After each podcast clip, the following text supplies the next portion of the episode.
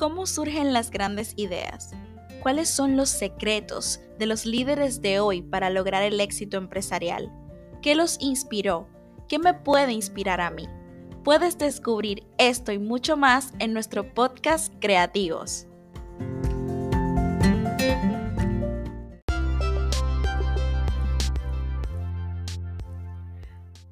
Bienvenidos queridos oyentes, soy su host Winnie Díaz y hoy hablaremos de las grandes ideas surgen, pero ¿cómo? A ver, ¿cómo logró Steve Jobs llegar a la idea de Apple o Jeff Bezos a la de Amazon? O Sofía Moruso, que es una de mis inspiraciones, a Nasty Gal o Girl Boss. O las campañas publicitarias más exitosas. ¿Cómo ocurren?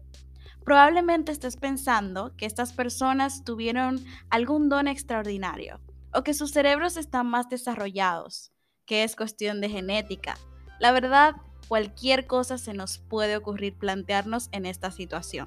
Pero si bien es cierto que muchos factores pudieron influir en sus historias, no significa que no puedas desarrollar una idea tan buena como la que ellos tuvieron. Pero, ¿y con qué se come eso? Como dirían aquí en República Dominicana, mi hermosa tierra. Bien, se ha creído que las ideas solo surgen de manera espontánea. Sin embargo, se ha descubierto por medio de estudios de la mente humana por antropólogos, psicólogos y la neurociencia que el proceso creativo es producto de una red de conexiones y situaciones que potencian la creatividad. Como dijo Picasso, cuando llegue la inspiración, que me encuentre trabajando. Asociamos ideas ya existentes con problemas o circunstancias que hemos experimentado. Y la unión de todos esos pensamientos da lugar a nuestro momento eureka.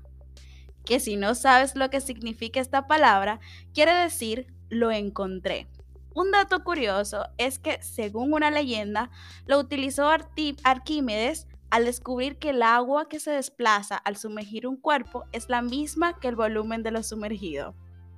¿Lo sabías? Déjanos saber en los comentarios de nuestras redes sociales.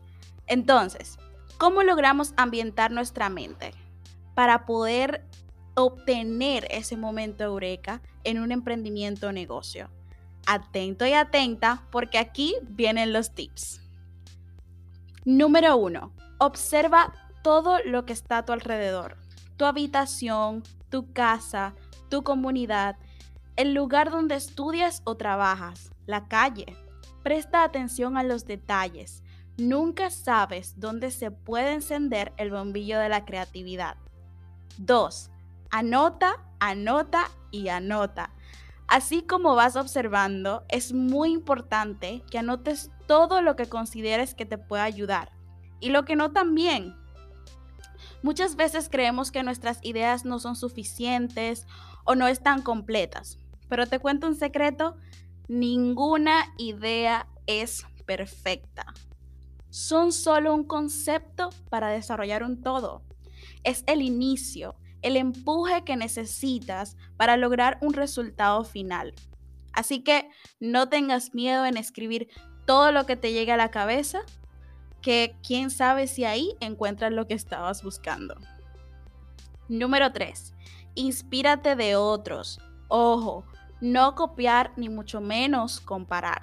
Es simplemente abrir tu mente y ver tus posibilidades, ver lo que otros están haciendo, qué te gusta y qué admiras de eso que hacen, cómo pudieras hacerlo tú, qué cambiarías. 4. Último consejo. Aprende algo nuevo todos los días.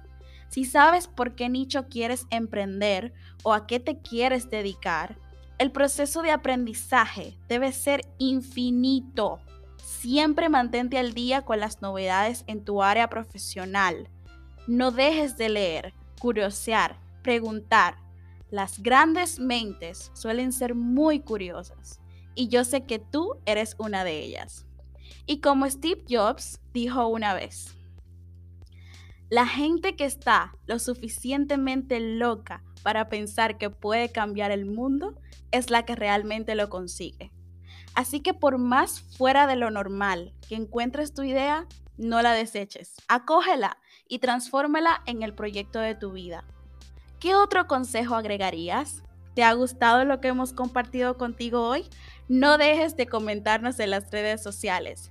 Síguenos como The Boss Hub RD y no te pierdas el contenido muy especial que solo preparamos para creativos. Hasta la próxima.